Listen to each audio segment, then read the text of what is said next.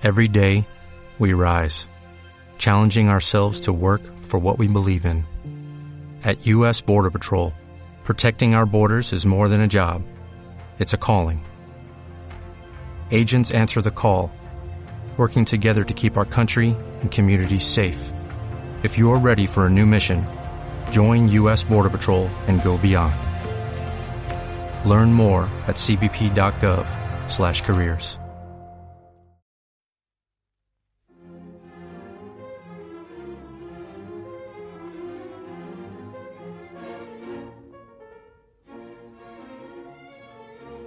Si te gustan los relatos de terror, todos los domingos en Casa Drohan, voces a medianoche.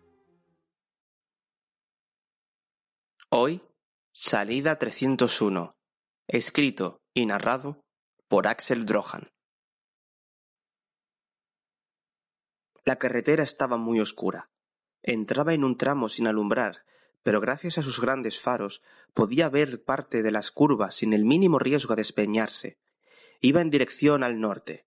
A la mañana siguiente tenía que entregar un cargamento importante.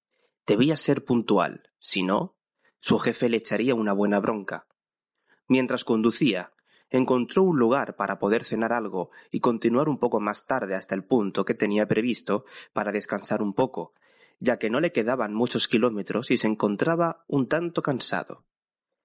Cuando estacionó su camión en la zona específica, bajó de éste y fue a por un buen bocadillo y un café bien cargado. Pero justo antes de entrar, se encontró con un hombre joven que le pidió ayuda. Perdone, ¿me puede ayudar, por favor? dijo el joven mirándole a los ojos.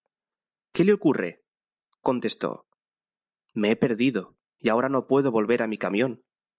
Ah, es también camionero. Sí, pero he tenido que caminar hasta aquí para pedir ayuda, pero nadie me cree. Dicen que les estoy engañando o algo peor, dijo el joven. No te preocupes. Dime qué necesitas. He tenido que dejar mi camión a varios kilómetros de aquí, y como se ha hecho bastante de noche, no sé regresar. Vale, dame un momento para comprar la cena y te llevo. ¿Está hacia el norte? Sí, por carretera no tiene pérdida. Por cierto, me llamo Manuel. Encantado. Yo soy Julio dijo el joven, lanzándole la mano.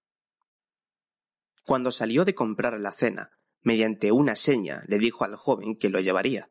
Ambos se montaron en el camión. El joven se puso el cinturón de seguridad y bajó la ventanilla. Manuel se lo quedó mirando extrañado por la familiaridad que había cogido de repente. Obviando aquel detalle, se subió y prendió la marcha. Bueno, Julio, dime más o menos por dónde tienes el camión. Tranquilo, no tiene pérdida. Sal de la vía de servicio y coge la Nacional 110. A unos tres kilómetros encontrarás la salida 301. Pues cogiéndola, a unos pocos metros está mi camión. ¿Tanto has caminado? dijo Manuel, incrédulo. Sí. Cuando la necesidad aprieta, tienes que moverte. Estoy de acuerdo, pero ¿no tienes teléfono? No, o sea, sí, pero está averiado. Aquellas contestaciones no le gustaron nada a Manuel, pero ya estaba de camino al lugar que le había dicho. Mirándolo de reojo, intentó sacar alguna información valiosa para saber qué tipo de persona podría ser. Él estaba acostumbrado a ver todo tipo de personajes. Los cazaba desde bien lejos, pero esta vez el chaval tenía algo raro. Quizá demasiado joven para ser camionero.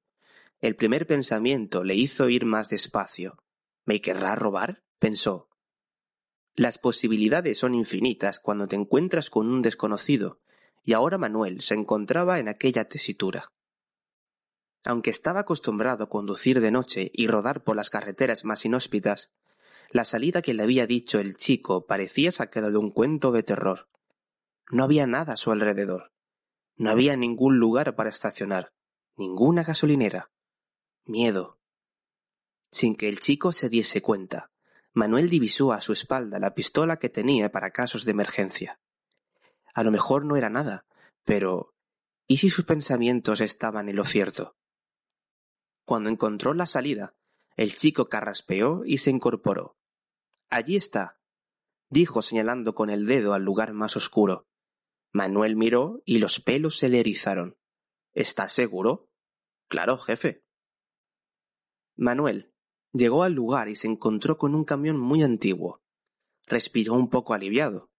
Julio fue a bajarse, pero se volvió rápidamente. Sus ojos se quedaron clavados en los de Manuel. Eran unos ojos profundos de color verde. Aquella acción lo dejó petrificado. Silencio. Intentó moverse, pero toda la fuerza la había perdido en cuestión de segundos. Las manos de aquel chico comenzaron a hacer cosas que cualquier mente no podría ver. Por mucho que Manuel gritase, no había nada ni nadie a la redonda para socorrerle, tan solo podía defenderse, pero algo fuera de lo normal le había anulado las fuerzas. Hijo de puta. gritó. En ese momento, Julio le introdujo una bola de tela para que no pudiera gritar. Así podría hacer el trabajo sin más dificultad.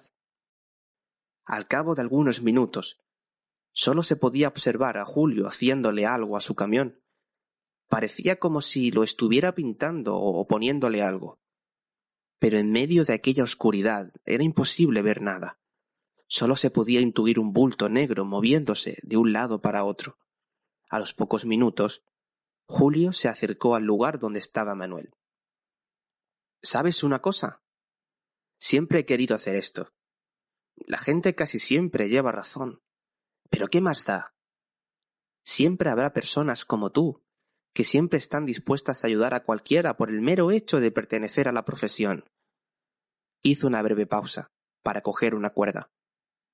Hasta que no cumplí los dieciocho, no pude hacer mi sueño realidad y eso que mis padres estaban bien muertos. ¿Quién ha dicho que yo los maté?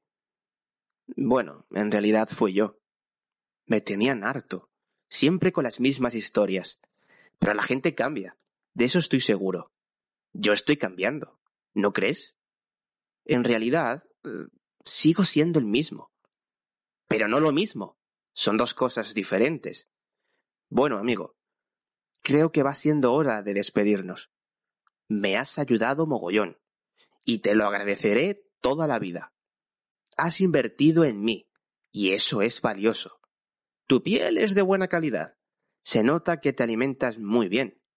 Eso le va a venir genial a mi carrocería. Ah, por cierto, se me olvidó decirte que mi trabajo en realidad es despellejar a las personas para ponérsela a mi camión. Pero no te preocupes, dejarás de sufrir en cuanto te arranque la cabeza. No me pongas esa cara, entiéndelo. Necesito todo tu cuerpo para la estructura. Ató una cuerda a la cabeza de Manuel y sacándosela por la ventana le enseñó su obra maestra.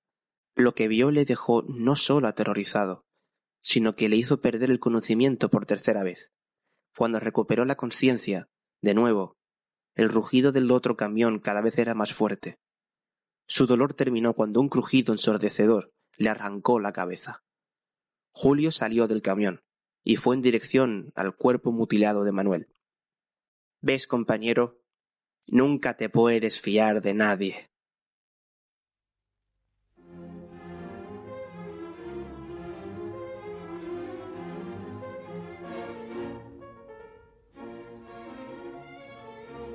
Si te gustan los relatos de terror, todos los domingos en Casa Drohan Voces a medianoche.